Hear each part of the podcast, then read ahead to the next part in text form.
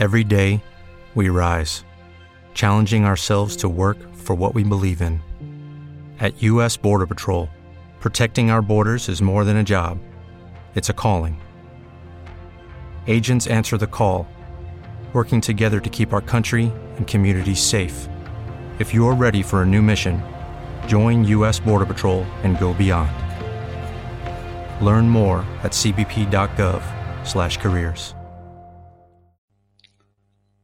Muy buenas, hoy vamos a hablar sobre un tema que me parece bastante, digamos, bastante útil para la vida porque al final afecta a la mayor parte de las decisiones que tomamos y es el tema de la heurística y los sesgos, que digamos que, que solemos cometer cuando tomamos decisiones y que los tomamos de forma sistemática y conocerlos nos va a permitir prevenirlo. Esta es la segunda parte del libro de Pensar rápido, pensar despacio, que se llama precisamente Heurística y Seco, y sobre esto es sobre lo que vamos a hablar. Así que vamos a empezar con el tema. Para empezar, eh, el libro empieza contando una, una estadística que es que los lugares en los que hay una mayor tasa de cáncer, es decir, mayor porcentaje de la población tiene cáncer, son precisamente los pueblos rurales. Y cuando te doy a ti este dato, lo más probable es que empieces a pensar, vale, pues eh, me suena un poco raro porque ahí normalmente hay mejor estilo de vida, no hay tanta contaminación, etcétera, pero lo que hace es empezar a buscar causas de eso. Es decir, a lo mejor el sistema sanitario está un poquito peor, a lo mejor la, no tienen tanta salubridad, no tienen las mismas instalaciones de saneamiento, etcétera. Pero la realidad es que no es por eso. La realidad es porque en las zonas rurales hay menor población y es mucho más fácil que el 100% de un pueblo de 10 habitantes tenga cáncer que que pase eso en un pueblo de 10.000 habitantes. Es decir, cuando una muestra es muy pequeña, es mucho más fácil que dé resultados extremos. Entonces, si sobrevaloramos estos resultados extremos en, muestras pequeñas, estamos cometiendo un error muy grande. Eh, por ejemplo, vamos a suponer que en un, en un bote yo tengo bolas rojas y bolas blancas, por decir algo. Y que ahora yo meto una mano, la mano y aleatoriamente saco 10 bolas. Lo más probable es que salgan unas cuantas rojas y unas cuantas blancas. Sin embargo, ahora meto la mano y saco dos bolas. Es muy probable que las dos sean rojas o que las dos sean blancas que sería un 100% de roja o de blanca. Si yo tuviese que decidir si qué colores hay dentro del bote o decirlo sin mirarlo y tengo que sacar un número de bolas, pues prefiero sacar 10 bolas a sacar dos bolas. Y este es un error que se comete muchísimo en la ciencia y es que se hacen muchísimos estudios pues con tres participantes, con cuatro participantes y eso no son muestras significativas. El problema, que como he dicho antes, lo que solemos hacer es buscar una causa de por qué está pasando esto, cuando en realidad la única causa es que la muestra es muy pequeña. Y solemos buscar causas a prácticamente todo. Por ejemplo, un jugador de baloncesto que los últimos cinco tiros libres los ha metido, tú predices que va a meter también el sexto, pero en realidad es algo totalmente aleatorio y si a lo mejor mete un 50% de sus tiros, pues habrá veces que meta cinco seguidos y luego falle otros cinco, otras veces que haga un fallo, un acierto, un fallo, un acierto y no puedes predecirlo porque es algo totalmente aleatorio. Otro caso, por ejemplo, lo tenemos en los colegios. Eh, eh, otra estadística que salió parecida era que los colegios más pequeños tenían mayor tasas de éxito, los colegios de suburbio, digamos.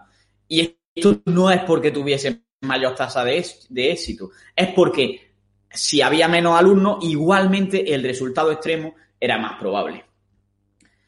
El siguiente sesgo del que vamos a hablar es el sesgo del anclaje, que básicamente es lo que utilizan muchas empresas de marketing cuando te ponen un, precio alto tachado y después te ponen un precio bajo. Y lo curioso es que normalmente tú sabes que en Amazon en realidad ese no es el precio, pero aún así te está afectando al precio por el que tú valoras el producto. En el libro cuentan que se hizo un estudio en el que lo que hacían era que trucaron una ruleta de la suerte para que solo pudiesen salir dos números, el 2 o el 65. Y después a los participantes les pedían que evaluasen un acontecimiento por la probabilidad que había de no sé qué. Pues se vio que los participantes a los que les había salido el 10 tendían a decir de media un 25% de las probabilidades de ese acontecimiento, mientras que los participantes a los que les había salido el 65 en la ruleta tendían a decir el 45. Vemos que son diferencias bastante significativas. Es decir, cuando te dicen un número, te están anclando a ese número, te están primando con ese número, eh, aunque tú conscientemente sepas que te está pasando eso. ¿Cuál es la explicación y cómo funciona este efecto de anclaje? Pues funciona por dos vías, digamos. Dijimos en el episodio anterior que hay como dos sistemas de pensamiento. Un sistema de pensamiento rápido, intuitivo, que toma las decisiones mm, sin que tú puedas controlarlas. Y otro sistema un poquito más lento que es el que tú controlas, el que normalmente identificamos como el yo, que es el sistema 2. Pues el sistema 2 participa en este efecto anclaje porque lo que hace es que recibe el ancla, por ejemplo, yo te digo, este, esta silla vale 100 euros. Y tú sabes a lo mejor ya directamente que vale menos. Y lo que va a hacer es que desde esos 100 euros va a empezar a tirar hacia abajo a que te sientas que estás de a que sientes esta tensión, incómodo yéndote tan lejos de esos 100 euros que yo te he dicho. Y ahí y ese va a ser el precio que tú vas a considerar como lógico. Y esto se puede ver porque probablemente alguien te diga, esto vale 300 euros y tú tiendas seguro a decir, pues, que mínimo pagaría 200, 210 y si te digo que vale 100, va a decir otro precio que está más cerca del 100 que de ese 300. Eh, como digo, lo que hace es fijar un ancla y luego te aleja hasta que te sientas incómodo. ¿Y qué puede hacer que te sientas incómodo más cerca de ese ancla? Pues, por ejemplo, que estés cansado, que, llevas, que lleves todo el día haciendo operaciones matemáticas o trabajando. Entonces, el momento en el que más propensos somos a tomar malas decisiones o a, o a fallar en una negociación, por así decirlo, va a ser el momento en el que estemos muy cansados, que nos hayan estresado mucho. Por ejemplo, eh, a la hora a la que llegas del trabajo. Es cuando es más fácil que compres algo que vale, que vale poco y tú lo compres por un precio más grande del que tiene, porque te afecta más este efecto ancla.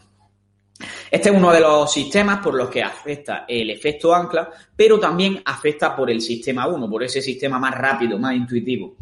Y afecta principalmente porque te está primando con ideas.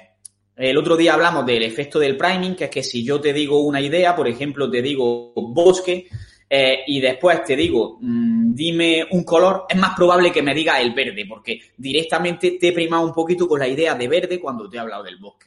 Pues esto también te... ¿Te está gustando este episodio? Hazte fan desde el botón apoyar del podcast de Nivos. Elige tu aportación y podrás escuchar este y el resto de sus episodios extra. Además, ayudarás a su productor a seguir creando contenido con la misma pasión y dedicación. Reducing the amount of waste in your workplace will have a positive impact on our environment and can save your business money. It's also the law in Montgomery County. Make it your business to recycle right. Learn more at montgomerycountymd.gov slash recycle right or call 311.